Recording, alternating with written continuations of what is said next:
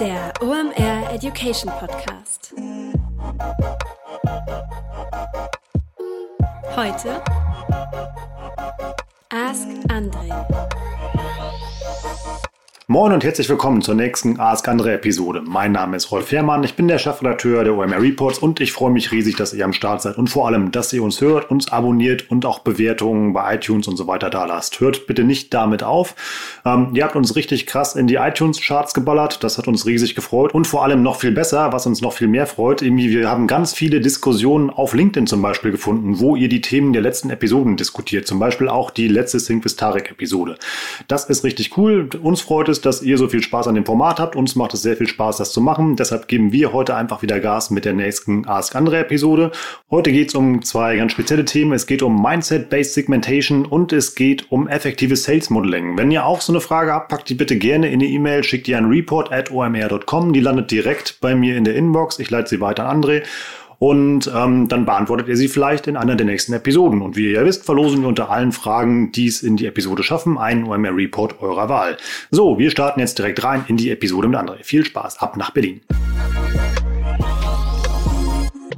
Moin moin. Hallihallo bei Ask André. Gabriel fragt, ist das Thema Mindset-Based Segmentation, also eine psychografische Segmentierung, für euch nur heiße Luft oder der heilige Gral? Gibt es Good Practices in der Anwendung, also gute Fallbeispiele im Online-Marketing, insbesondere im Targeting? Das heißt, wenn man versucht, die richtige Zielgruppe zu treffen mit seinen Werbemaßnahmen. Ich versuche ein Beispiel zu finden, wo ich sage, Mensch, da wäre das richtig gut. Das wird auch zeigen, glaube ich, was, was sozusagen dann im, im, im Verlauf äh, der Antwort rauskommt. Also nehmen wir mal an, äh, man hat den tragischen Fall und jemand aus der eigenen Familie ist kürzlich verstorben und man ist das am Verdauen. Und wenn man das wüsste als Werbetreibender, wäre das bestimmt ein guter Augenblick, um zu sagen, hier, ähm, äh, nachdem du das jetzt überwunden hast, wir hoffen, dir geht's wieder besser, ähm, äh, wärst du vielleicht interessiert daran, äh, eine Sterbegeldversicherung abzuschließen, damit deine äh, Erben äh, oder die Leute, die sich um dein Ableben kümmern, äh, dann einfacher haben, wenn es bei dir soweit ist, nachdem du weißt, wie herausfordernd das ist und das gerade erlebt hast. Ne? Das, das wäre ja sowas, wenn man wirklich wüsste, was in dem Kopf der Leute vorgeht. Also, weil es ist sozusagen zweifelsohne äh, sicherlich so, dass es nichts Stärkeres gibt, als, äh, sagen wir mal, wenn man, wenn man die, die Gefühle kennt, die Emotionen kennt, die sind ein, ein extrem starker Impuls, ein Trigger, könnte man wieder sagen auf Denglisch. Ähm, das Problem ist halt, also, also so eine emotionale äh, Stimmung abzufangen, wenn man die versteht und erkennt, ist extrem machtvoll. Die Frage ist halt, wie man sie genau erkennt. So, und das ist, also das ist ein bisschen eine Herausforderung. Ähm, es könnte sein, dass man, dass man Dinge auf der Landingpage, wenn die, wenn die Leute sozusagen, die man reinholt über seine Werbemaßnahmen auf der Landingpage, dass man die dann äh, befragt und denen versucht, irgendwie klaren Fragen zu stellen, die mir helfen, sozusagen, die besser einzuordnen, was ihre aktuelle ähm, äh, psychische äh, und emotionale Situation äh, äh, angeht. Und dann versuche ich sozusagen den weiteren Verlauf äh, in, der, in der sozusagen Kundenakquise äh, oder Kundengewinnung. Ähm, dann würden wir wieder zu diesen Funnel- und Flywheel-Konzepten rüberschielen. Ähm, ich würde versuchen, sozusagen das, was danach kommt, zu individualisieren unter eben dieser Situation, die ich erkannt habe beim Kunden, nachdem er mir sozusagen gesagt hat, Mensch, so oder so fühle ich mich, ja. Das heißt, ich würde versuchen, den, äh, mit den Informationen, die mir geben, leichter die richtigen Produkte äh, oder Dienstleistungen zu finden, beziehungsweise die auf die geeignete Art und Weise zu erklären. Ähm, ich glaube, es gibt, äh, es gibt da schon etwas. Ähm, ich glaube, es gibt auch eine Vorstufe, das ist dieses Denken in diesen Personas, also verschiedenen, sagen wir mal, Kundentypen, die man hinter der Nachfrage nach den eigenen Produkten oder Dienstleistungen vermutet. Ähm, die Kernfrage, glaube ich, immer bei dieser, bei so einer psychografischen Segmentierung ist immer, das ist das Abwägen, was es sozusagen äh, zu tun gilt.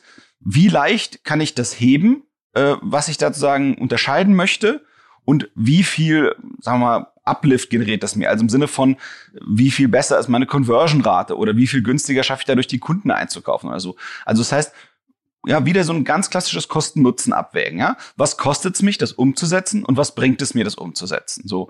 Und der Erfahrung, der kollektiven Erfahrung nach, die mir zur Verfügung steht, ist es eben so, dass dieser Bereich halt eher eine Optimierung im, Let im letzten Promille darstellt. Also ganz, ganz hinten raus, wenn man wirklich alles, alles gemacht hat, ähm, äh, dass das eben dann vielleicht ein heißes Thema ist. So, ähm, mit anderen Worten, ähm, bei normalen Tests, ähm, bei normaler Segmentierung, das heißt, wenn ich halt unterscheide nach Geschlecht, nach Alter, nach Produktvorbesitz, wenn ich weiß sozusagen, äh, was die vielleicht schon haben von dem, was ich äh, andienen kann, ähm, und wenn ich dann noch, noch die unterschiedlichen Einstiegsquellen bedenke, ähm, wenn ich dann auch versuche sozusagen zu erfassen, wie viel Geld die haben, wenn die, ja, dann, dann kann man natürlich gucken, äh, dass man dann sein, sein Content Management System, seine Werbemittel ähm, äh, so anpasst, dass die sozusagen das abfangen. Aber das sind auch immer noch klare, normale sagen wir mal, Tests. Und da selbst schon, wie gesagt, Individualisierung und Personalisierung hinzukriegen, ist oft schon ähm, A herausfordernd, dann wirklich in der technischen Umsetzung. Und auch da ist der Uplift schon äh, sozusagen so, so, dass man das eben abwägen muss. Das heißt, meiner Meinung nach, nicht jedes, also nicht für jedes Ziel ist dieser Aufwand gerechtfertigt, ja. Und, und was immer noch das Problem sein wird, also selbst wenn man sozusagen das irgendwie um die Ecke versucht zu spielen, diesen, diesen psychischen Zustand der Person zu erfassen, dem man sozusagen die Produkte oder Dienstleistung andienen möchte, dann muss man immer noch gucken, hm, dass, dass ähm, man nicht wirklich weiß, in was im Kopf des Kunden vorgeht, in welchem Zustand der wirklich ist. Ja? Das heißt, wahrscheinlich ist es schon so, dass eine normale Segmentierung und Personalisierung dann auf Basis dieser Segmentierung, wo ich eben die Leute unterteile nach so verschiedenen Kriterien, dass das wahrscheinlich eher so ein ziemlich gutes 80-20-Verhältnis äh, gibt im Sinne von, ja, 80, 90 Prozent des Effekts kriege ich damit hin und, und das wahrscheinlich zu 20 Prozent des Aufwands von so einer psychografischen ähm, ähm, Segmentierung. Ähm, eine andere Art, wie man ähm, da rangehen könnte, um sozusagen äh, zu versuchen zu erfassen, ob so eine These ähm, stimmt oder nicht, äh, um das mal für sich sozusagen selbst versuchen zu erfahren, ist, dass man mit der mit der mit den mit den Plattformen, mit denen man relativ gut ja sozusagen Segmente ansteuern kann, ähm, wenn man dort mal Erfahrung sammelt, da ist eben auch so, dass man sieht, man kann ja ähm, auf, auf vielen Plattformen, also klassisch im Social Media Bereich, sozusagen in immer feinere Segmente, in immer feinere ähm, ähm, Unterscheidungen reingehen und dann eben gucken, äh, durch die feinere, äh, äh durch das feinere Targeting, also das spezifischere Targeting von kleineren Zielgruppen, ähm, je, je, je mehr ich das vorantreibe, je höher steigt ja der Aufwand, weil ich ja natürlich die, ja, die Werbemittel anpassen möchte und möchte im Idealfall dann die Landingpage, wo die Leute hingeschickt werden, äh, anpassen, weil ansonsten macht ja das sozusagen immer feinere Segmentieren keinen Sinn. Und da sieht man eben auch, ähm, ja, äh, dieses spezifischere Ansprechen äh, steigert die Kaufbereitschaft und die Transaktionsbereitschaft oder die Interaktionsbereitschaft, aber es ist halt keine Vervielfachung. Ja? Das heißt, man muss halt eben immer gucken, äh, was für was für ein Aufwand äh, steht welchen welchen äh, Kosten gegenüber. Ähm, und man muss eben gucken, hat man ein Setup, also ein Unternehmenssetup, ähm, was überhaupt zulässt, dass man das technisch so ausgefuchst macht, wie man das in ja, Marketingplaner waren, äh, sich so ausdenken kann. Ähm, es gibt manche Sachen, die ich super spannend finde in dem Bereich, äh, wo ich mir vorstellen könnte, dass da kommt noch mal mehr. Ähm, was ich zum Beispiel super spannend fand, ich glaube auf der OMR vor zwei Jahren, auf der, der großen Messe in Hamburg, die jetzt dieses Jahr wegen Corona ein bisschen ausfällt, ähm, da gab es zum Beispiel einen Stand, das war ganz spannend. Da konnten Leute eben äh, vor einer Kamera vorbeilaufen und die Kamera hat versucht, ähm, ähm, aufgrund des Gesichtsausdrucks die Laune der Person zu erfassen.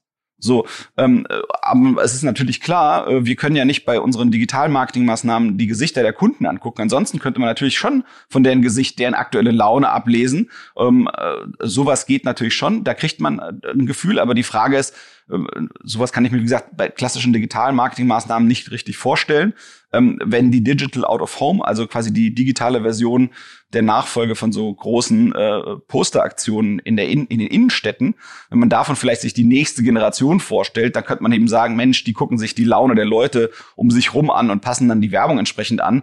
Aber das ist halt schon sehr futuristisch, muss man ganz ehrlich sagen. Ähm, für Maschinen ist das schon sehr schwer, gut zu erfassen, in welcher Laune jemand ist. Ich kenne auch noch eine Sache, die mir dazu einfällt. Ähm, äh, es gibt ja manchmal so Mouse-Tracking-Tools, also wo man eben versucht, äh, sozusagen die Besuche ähm, sich anzugucken, die auf der eigenen Webseite landen, wo dann eben aufgenommen wird, wie ein Besucher von Seite zu Seite auf der, also von Unterseite zu Unterseite auf der eigenen Website äh, spaziert ähm, mit der Maus und wo, wo drauf geklickt wird. Und da gibt's eben so, da, da, da habe ich gehört, dass es in einem von diesen Mouse-Tracking-Tools gibt's halt in einer Analyse, wo gibt's Rage-Klicks, also Rage wie Wut und Klicks wie Klicks. Also wenn, wenn jemand anfängt, wie wild auf irgendwas rumzuklicken, das heißt, er ist wahrscheinlich verzweifelt oder besorgt oder irgendwas funktioniert nicht oder so.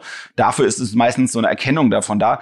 Da kriegt man auch so eine, so eine, ja, einen kurzen Einblick da rein, wie, wie der, wie der Gedanken und Launen der, der Leute sind.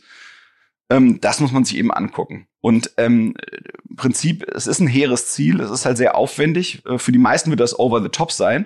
Und man muss gucken, selbst wenn man jetzt die Mediakosten rausrechnet, das heißt, man sagt eben, äh, ähm, ich mache das äh, quasi diese sowas Mindset-based Segmentation. Also ich versuche die je nach je nach ihrer psychischen aktuellen Einstellung unterschiedlich anzusprechen. Die Leute, ich, ich mache das nur bei mir auf der Website, also nicht schon bei den Werbemitteln, bevor sie zu meiner Webseite kommen, nur mit den eigenen Daten. Und auch da muss man wirklich schon gucken. Ähm, äh, bei den Fällen, die ich kenne, äh, sind meistens also Setup und Geschwindigkeit in nicht so vorteilhafter, äh, also die Setup-Kosten und Geschwindigkeit des Aufsetzens des Ganzen äh, nicht so gut kostentechnisch, als dass sich sozusagen der Mehrwert dessen lohnt. Ähm, was mir dazu auf jeden Fall einfällt, wo man, wo, wo ich weiß, ähm, äh, ja, da, dass da viel Geld und, und Muße investiert wurde. Das, das Beispiel, was mir dazu einfällt, ist letztendlich eine Netflix. Ähm, die hatten ja, wenn ich mich recht entsinne, auch riesengroße Preise. Ich glaube, eine Million äh, Dollar, da war das damals irgendwie ausgelobt, ähm, wo, wo die eben versucht haben, gute Recommendation Engines zu bauen. Also quasi äh, aus den Filmen, die du geguckt hast, möglichst gut Empfehlungen zu generieren für weitere Filme, die du gucken könntest. So, und das machen die auch heute, heutzutage immer noch. Also, dass die versuchen, sehr individuell ähm, Empfehlungen abzugeben. Deswegen gibt es ja auch die unterschiedlichen Profile innerhalb des Net Netflix, wenn du es benutzt. Wahrscheinlich wird das bei den anderen Diensten genauso laufen, weil man nicht die Empfehlung ja individuell haben möchte. Aber wenn ich mir jetzt heutzutage angucke, wenn ich in Netflix reingehe, ähm, wie viele der Flächen ähm, die dort sind, wie viele werden extrem personalisiert und wie viele sind, sagen wir mal, eher gröber. Ähm, also ja, aus, auf der Netflix-Startseite, sobald ich drin bin, ich krieg halt extrem viel von diesen äh, Dingen ausgespielt, wo eben ein, ein Set von Empfehlungen für extrem viele Leute generiert wird. Ja, der Klassiker ist, das wird gerade in Deutschland geschaut oder das sind gerade die Top 10 Filme in Deutschland, das sind gerade die Top 10 Serien in Deutschland. Das ist nicht sehr individuell, das ist nicht sehr äh, ja auf mich eingegangen, personalisiert. Im Gegenteil, ne, das kriegen halt alle in Deutschland gleich ausgespielt und man kann ja sehen, welchen Teil der Flächen äh, eine Netflix heutzutage mit diesen individuellen Empfehlungen füllt und welchen mit eher generischen. Und ähm, man muss eben sagen, Mensch, äh, und, und ein Amazon hat natürlich auch dieses Kunden, die dieses Produkt haben, kauften auch dieses Produkt. Man nennt das Collaborative Filtering also kollaboratives Filtern auf Deutsch. Was heißt das? Das heißt eben, dass sie einfach nur rückwärts rechnen. Ja, die gucken, wer hat was zusammen gekauft und wenn jemand eins davon kauft, empfehlen sie die Sachen, die am meisten mit diesem anderen Produkt gekauft wurden. Ne? Also ich gucke mir einfach nur rückwärts an, äh, wo da die Dinge gleich vorkommen. Das heißt, man muss eben sagen, Mensch, wenn wenn wenn so eine Netflix oder so eine Amazon das nicht hinbekommen und die haben ja Forschungs- und Entwicklungsabteilungen, die sind ja unendlich groß ähm, dann muss man eben gucken, ja, wie, wie realistisch ist es, dass man das selbst äh, gewuppt bekommt. Ja, die Frage ist auch ein bisschen, was, was, ähm, was zählt man da schon rein in so eine psychografische Segmentierung? Ja, es gibt ja schon diese sehr einfachen Sachen, wo eben äh, ja so eine, eine Hotelsuchmaschine, wenn wenn du dreimal nach Hotels oder oder eine, eine Airline oder so, wenn du wenn du dreimal da drauf warst ähm, mit mit ähm, mit dem gleichen Rechner.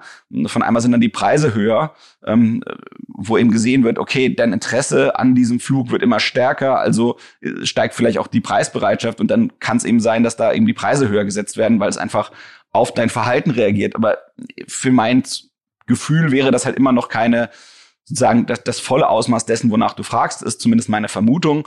Ähm, also du siehst, meine Einstellung ist hier etwas defensiv. Wenn du dir mal Personen anschauen willst, Gabriel, die enthusiastischer gegenüber dem Thema sind, zumindest meiner Einschätzung nach, dann schau dich mal um nach dem André Morris. Morris mit Y geschrieben. Ähm, der hat eine Firma namens WebArts, die ähm, viel in dem Bereich äh, rumarbeiten. Und dann gibt's noch eine Person, die auf jeden Fall auf genau sowas steht und eigentlich ein, extrem äh, netter und etablierter und, und äh, pfiffiger Online-Marketer ist. Das ist der Karl Kratz. Ähm, der hat in seiner Welt, glaube ich, viele solche Gedanken. Ähm, da geht es oft darum, äh, dass eben so, äh, so eine, so eine riesen, ziemlich dynamische Landingpages gebastelt werden, die dann aufgrund des Verhaltens auf dieser Landingpage individualisiert werden. Ähm, ich glaube, dass von dem, was ich gesehen habe, geht das wahrscheinlich am ehesten in die Richtung, ähm, die du dir anschaust. Also vielleicht guckst du dir den Stoff von denen nochmal an. Ähm, da kriegst du auf jeden Fall nochmal eine, eine andere und andere Meinung. Und dann kannst du ja gucken, wie du dir aus die, die, die Meinung von André und, und Karl und dem, dem anderen André äh, dir sozusagen deine eigene bildest. Ich hoffe, es hilft weiter, Gabriel, und du hast viel Erfolg mit deinen Segmentierungsbemühungen. Kurze Unterbrechung in eigener Sache, danach geht's weiter. Wenn du wenig oder gar keine Ahnung von TikTok hast, solltest du mal ganz genau zuhören. Auch wenn du am 22.07. ab 10 Uhr nichts vorhast, denn da gibt's was ganz Neues von den Jungs und Mädels vom Deep Dive. Die haben sich nämlich ein komplett neues Format einfallen lassen. Die machen mit euch so eine Art geführten Rundgang durch die Plattform und zeigen euch mal, was bei TikTok so geht. Ihr kriegt da also einen richtigen Crashkurs, kann ich nur empfehlen. Ich bin ein riesen TikTok-Fan und wer immer noch denkt, ja, TikTok, das ist doch die Plattform von den singenden, tanzenden Mädels, der hat eindeutig die Plattform noch nicht verstanden, denn da geht deutlich mehr. Das erklären wir euch, wie gesagt, am 22.07. digital ab 10 Uhr. Referent der ganzen Geschichte ist Neil Heinisch, der kennt sich richtig gut aus auf der Plattform. Wir zeigen euch da, was TikTok eigentlich ist, welchen Content es da gibt, was ihr als Brand richtig und vor allem so richtig falsch machen könnt. Am Ende gibt es noch ein ausführliches QA mit dem Referenten. Nutzt also eure Chance und frischt euer TikTok-Wissen mal ordentlich auf. Geht dafür einfach auf omr.com slash deepdive. Holt euch da weitere Informationen zu dem Format und bucht vor allem euer Ticket. Lohnt sich definitiv. Ich werde auch mal reinschauen. Also omr.com slash deepdive und das Ticket für den TikTok Crashkurs sichern.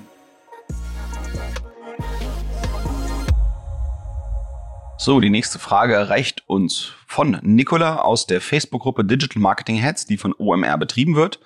Die ist recht cool. Guckt euch diese Facebook-Gruppe unbedingt mal an. Ähm, Nicola hat uns die Frage zukommen lassen, wie baue ich selbst ein effektives Sales Modeling auf? So, wir, wir gehen mal wieder ran und entschlüsseln das Stück für Stück für uns, erklären, wie wir es verstehen und dann gucken wir, dass wir möglichst viel guten Input dazu bringen erstmal geht es darum, glaube ich, einzuordnen, was, was dieses Modeling ist oder wo das, wo das reingehört. So, und meistens ist es eben so, dass man sagt, es gibt eigentlich so drei, drei Dinge, die man tut nacheinander. Das erste wäre das Testing, ähm, das zweite Attribution und das dritte ist dann das Modeling. So, und ähm, das sind sozusagen die drei Teile, würde ich nochmal gerne drauf eingehen, damit man das versteht und dann können wir uns sozusagen Stück für Stück reindrillen.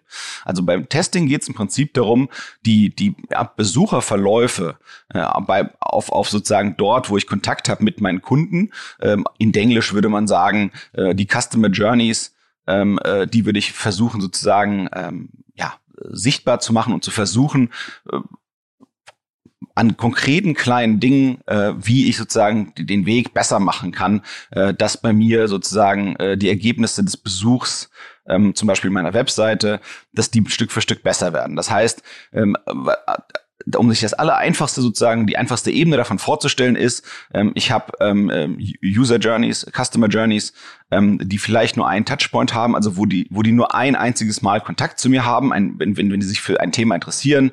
Ähm, und dann kann ich eben gucken, ähm, äh, das, was ich testen möchte, diese These, bringt die was oder nicht. Ja, so ein Klassiker wäre, ähm, äh, buche ich ähm, in, der, in der Suche den Markennamen meiner Produkte oder eben nicht. Ja? Das heißt, in der Regel bin ich ja eh auf Platz eins und dann ist eben die Frage, äh, schiebe ich noch eine Anzeige nach, dass meine Anzeige da ist und mein generisches Ergebnis, äh, organisches Ergebnis und oder oder lasse ich das eben so. Das ist so ein ganz einfacher Test. Da kann man dann eben gucken, was funktioniert besser. Das ist ja meistens die erste Stufe, die man nimmt.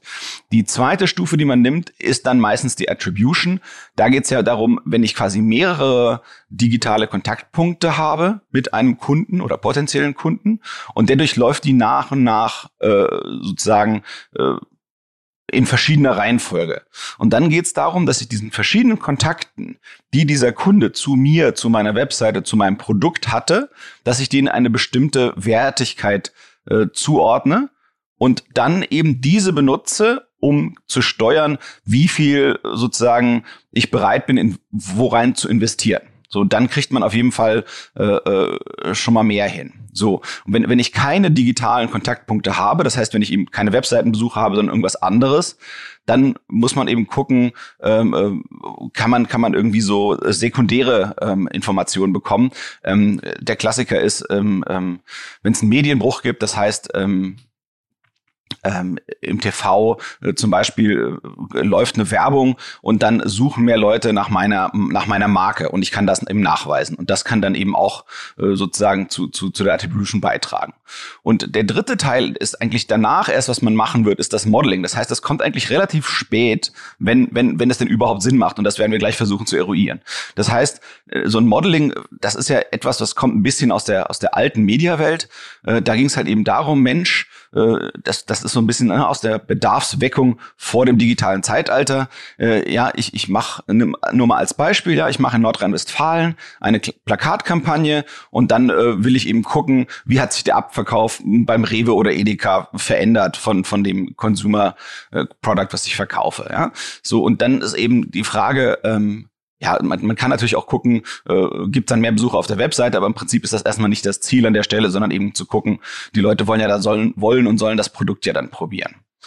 Und ähm, das, das, das muss eben gucken, das muss halt ein Produkt sein, also um, um das, so ein Modeling überhaupt sinnreich oder notwendig zu machen, ähm, wo, wo es eben überhaupt etwas gibt, ähm, ja, was, was, was zu dem Thema passt. Ich sag mal, ich bringe eine komplett neue Joghurtsorte raus, die es noch nicht gab und darüber will ich die Leute informieren und dann kann ich mir eben dediziert angucken, was hat sich denn da getan.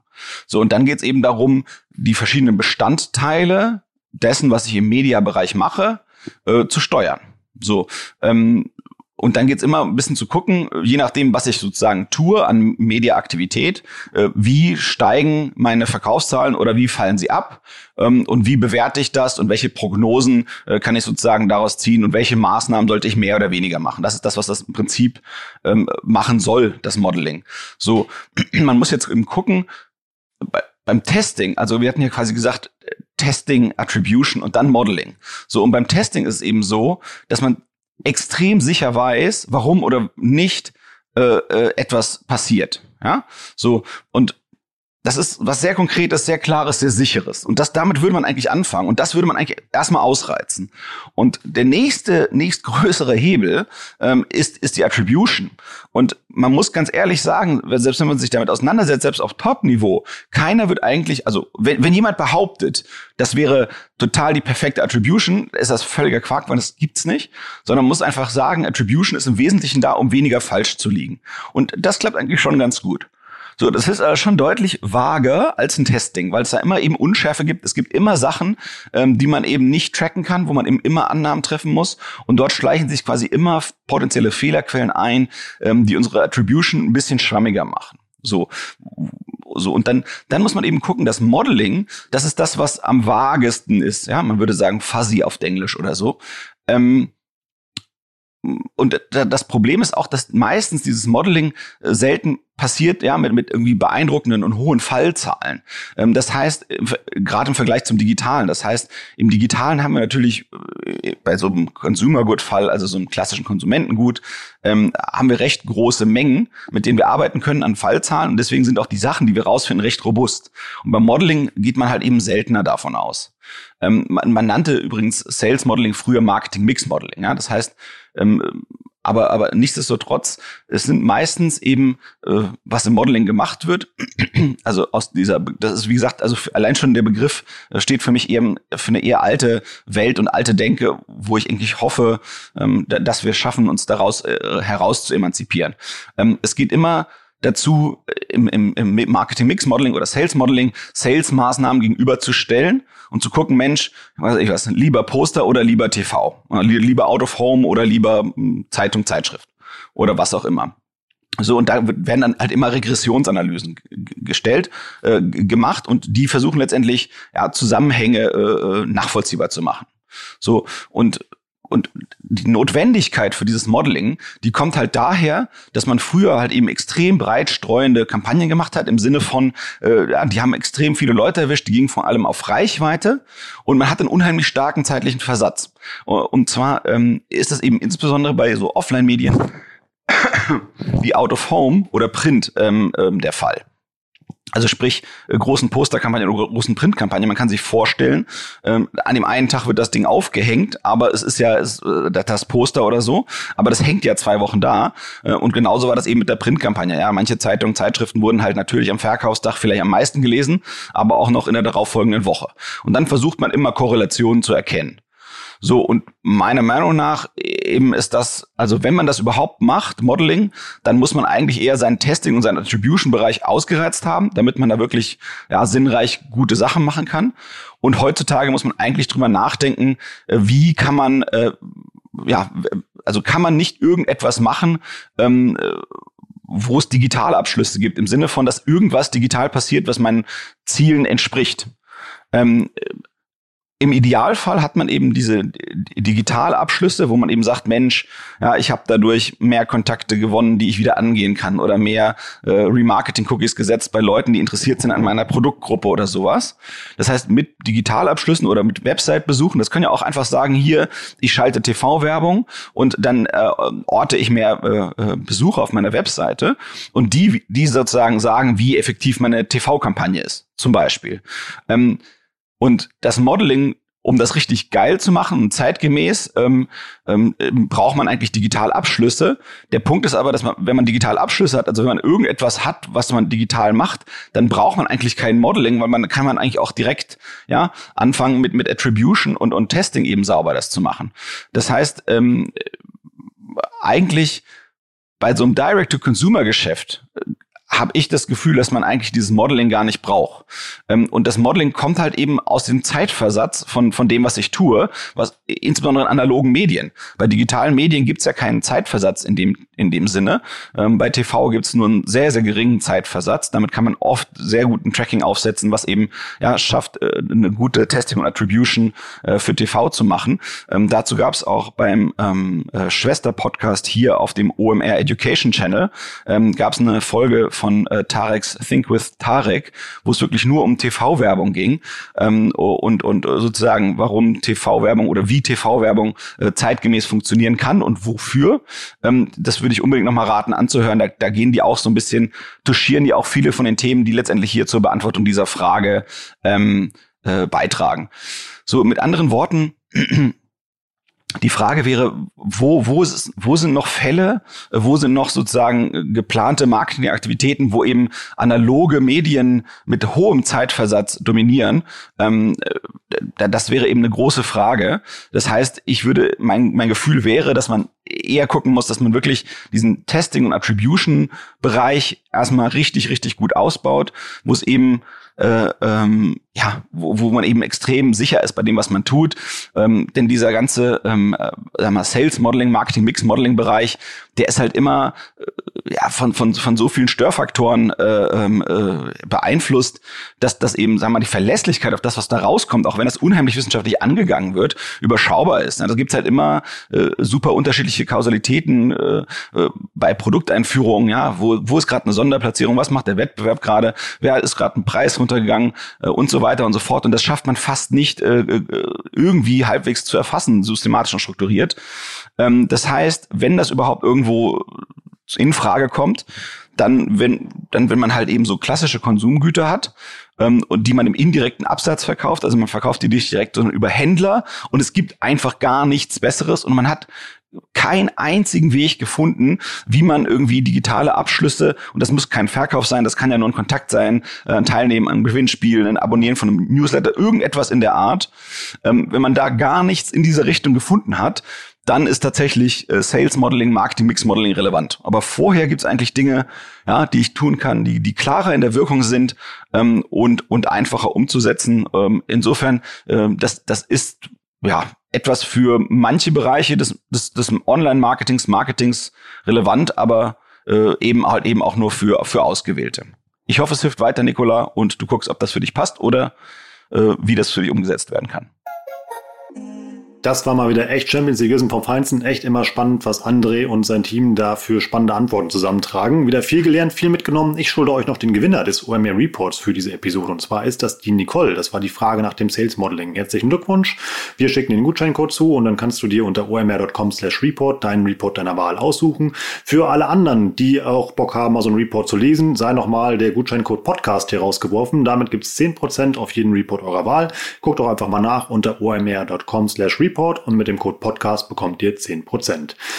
Jetzt noch wie immer mein traditioneller Aufruf. Schickt uns bitte weiter Fragen für Kollegen André Alpam, denn ihr seid der Chef von diesem Format und könnt das so gestalten, wie ihr möchtet, und zwar durch eure Fragen. Die in eine E-Mail packen, report at omr.com, dann landen die direkt bei mir in der Inbox. Ich gucke die durch, leite die weiter an André und mit ein bisschen Glück, wie gesagt, könnt ihr auch einen Report eurer Wahl gewinnen. Danke fürs Zuhören, danke für eure Fragen, bis nächste Woche. Tschüss aus Hamburg.